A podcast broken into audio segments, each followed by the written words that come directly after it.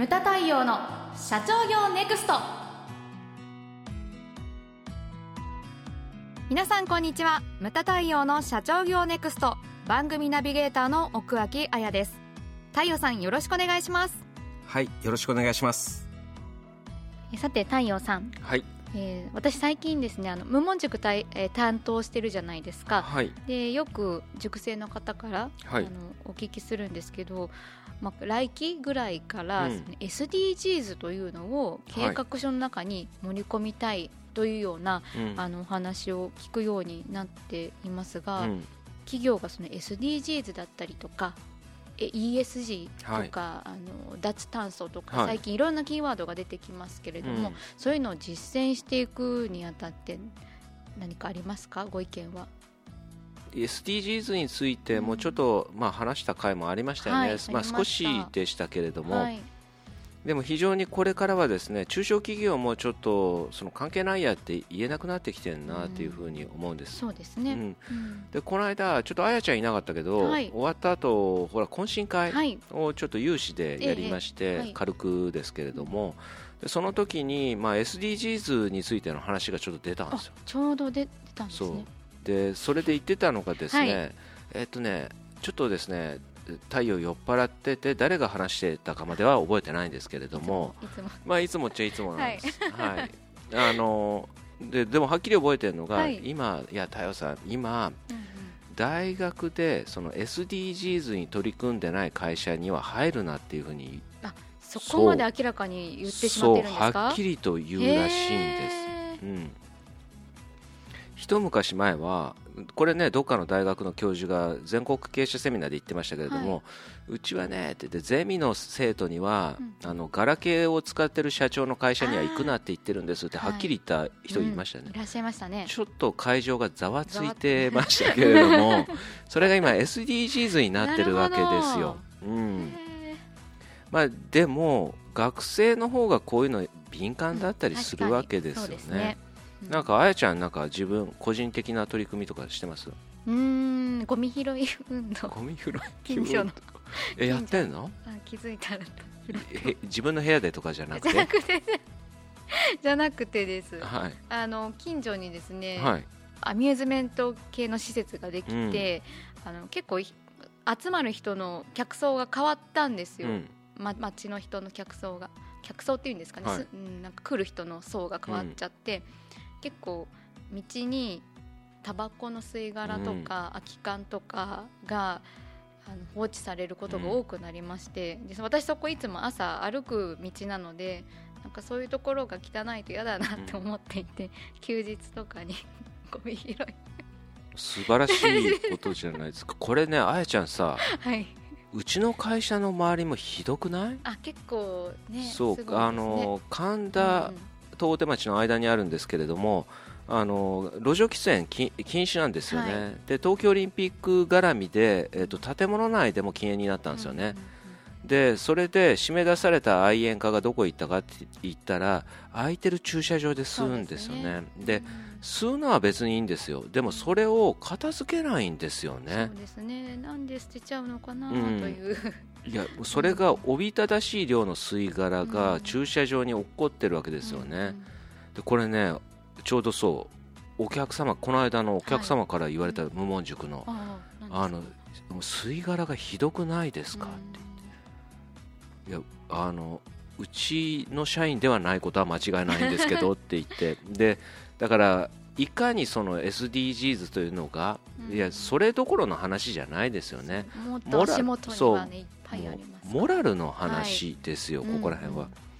でこれは何度もね公園の中でも言ってるんですけど自分で出したゴミを自分で捨てられないってそ,、ね、うん、それができない人が自分の子供にどういう教育するのっていうふうに思うわけですよね、まあ、そのぐらいは守っていただきたい最低限ね、はい、うん。まあ、まああやちゃんに聞いた限り私はですねでも私が個人的にやってるのはですねすみませんゴミ拾いの足元にも及ばないですけど前箸使ってますね。すごいじゃないですか。前箸、うん、カバンの中に入ってるんですよ。そうなんです、ね、うん、なんか面白いデザインなんですか？えデザインえっ、ー、とねいやいやいやあのほらえ？刀刀型とか。あそれうちの子供です。あの鬼滅の刃の あの日輪刀のデザインの箸を子供たち使ってます。私はえでもね結構綺麗なわ若狭塗り橋って言って若狭湾とかにある、ほら貝殻をほら貼り付けてえっ、と漆をどんどん重ねて塗ってって、はい、だからそれをこう磨くとその世界に1本しかない柄が出てくる、えー、だからその磨くのをどこでやめるかで柄がどんどん変わってくるしっていう、えー、面白いですね。いやあのね若狭塗り橋結構私は何十年か使ってるんですよ、ね、自宅のもそうなんです。うん。実家のもそうなんですよ。実家に置いてある置き橋もそうなんですよね、うん。まあ、そういったものを使ったりとか、うんうん、これはだから親しいお客様のねちょっとあの影響もあってあそうでしたか、うん、あと割り箸っていう箸っていうのは料理と一緒に口に入るものなので、はい、前箸ってね味が変わるんですよやっぱり。そうですか、うん、料理の味が変わるんですよ、そう。あの非常にあのいいものだというふうに思うんでだからこれお聞きの人もちょっと前橋というのを、ぜひぜひ。ぜひちょっとこう試しにやっていただけたらなというふうに思います、はい、で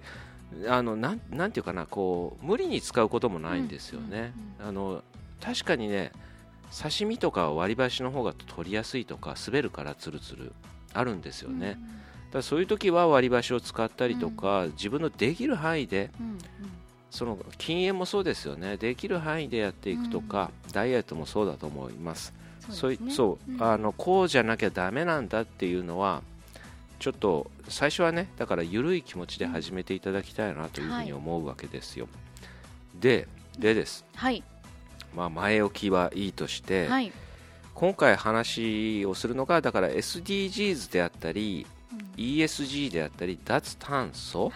なんですけれども、はいまあ、SDGs、ESG っていうのはこれは取り組みの規模の違いによって方向性は一緒というふうに考えていただきたくて、で、まあまあ、SDGs はねその、まあ、会社が取り組むべき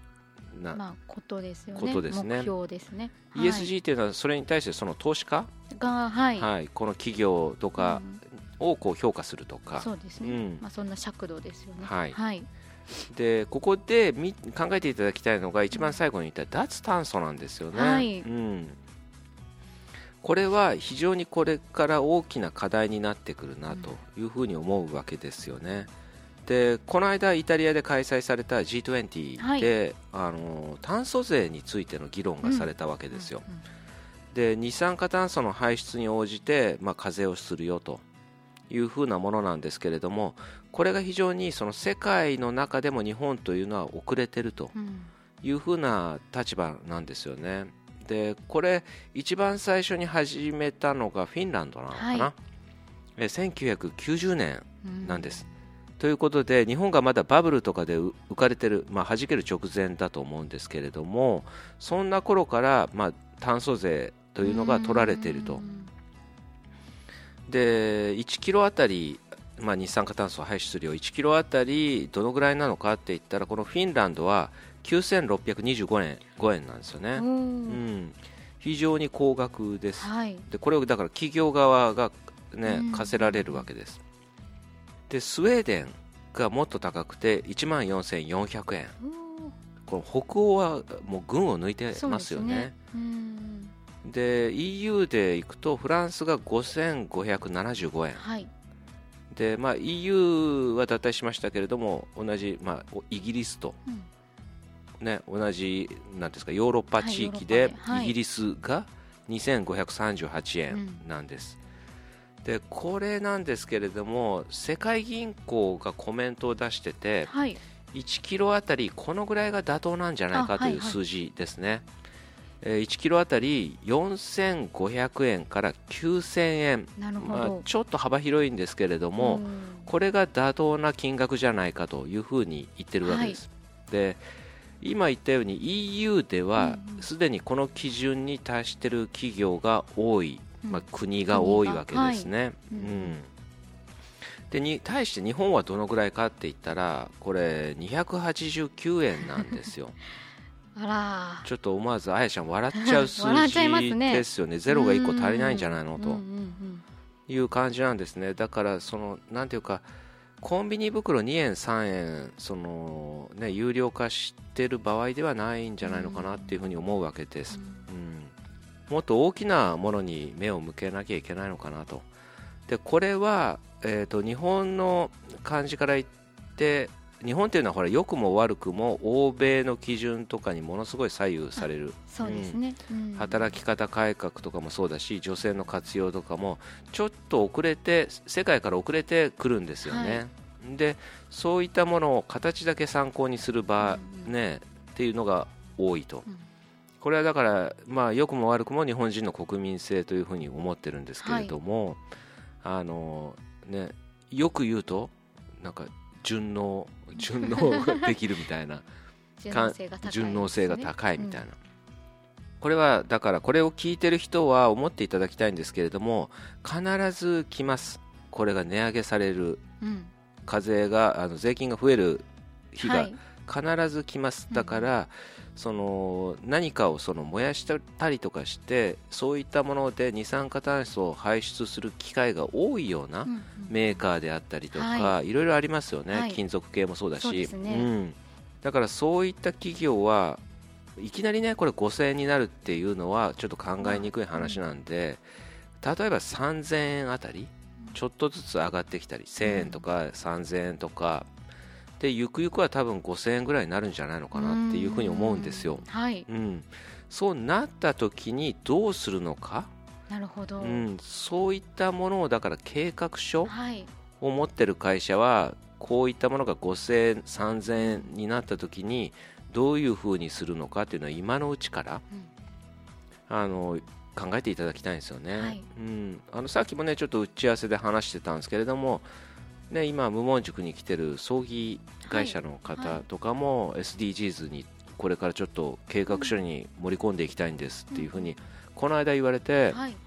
どのように？って言ったらやはりそのうちはその仮装とか火を使うと、はい、で煙が出たりとか二酸化炭素の排出量もあります。それをなくすことはできないけれども、はい、その棺の素材であったりとか、うん、そういったものを変えて量を減らすことはできると思うんですと、うん。それは素晴らしいですねっていう話をしたんですね、はい、でちょっと若干だから高くなってしまうけれども、でもその高くなるけれどもその一部をまあその地元の森林にその植樹をするという。それだから地元に返す、地球に返す。そういった、ね、うん、そういった取り組みをすることで賛同を得たいと思ってるんですというふうにおっしゃってたんですね。はいそういったなんかあ素晴らしいなというふうに思ったんですけれども、うん、なんか考えようによってあると思うんですよね。はい、そういったものをまあ、あのこれから探していくということは、はい、だからねさっきもちょっと戻りますけれども、はい、今、大学とかでそういったものを取り組んでない会社には行くなっていうふうなことを言われる時代になったとい。うことを皆さん自覚をしてですね、あの少しでもいいので何かそういったものを考えてただきたいというふうに思います、はい、無駄対応の社長業ネクストは全国の中小企業の経営実務をセミナー書籍映像や音声教材コンサルティングで支援する日本経営合理化協会がお送りしました。今回の内容はいかがでしたでしょうか？番組で取り上げてほしいテーマや質問などどんなことでも番組ホームページで受け付けております。どしどしお寄せください。それではまた次回お会いしましょう。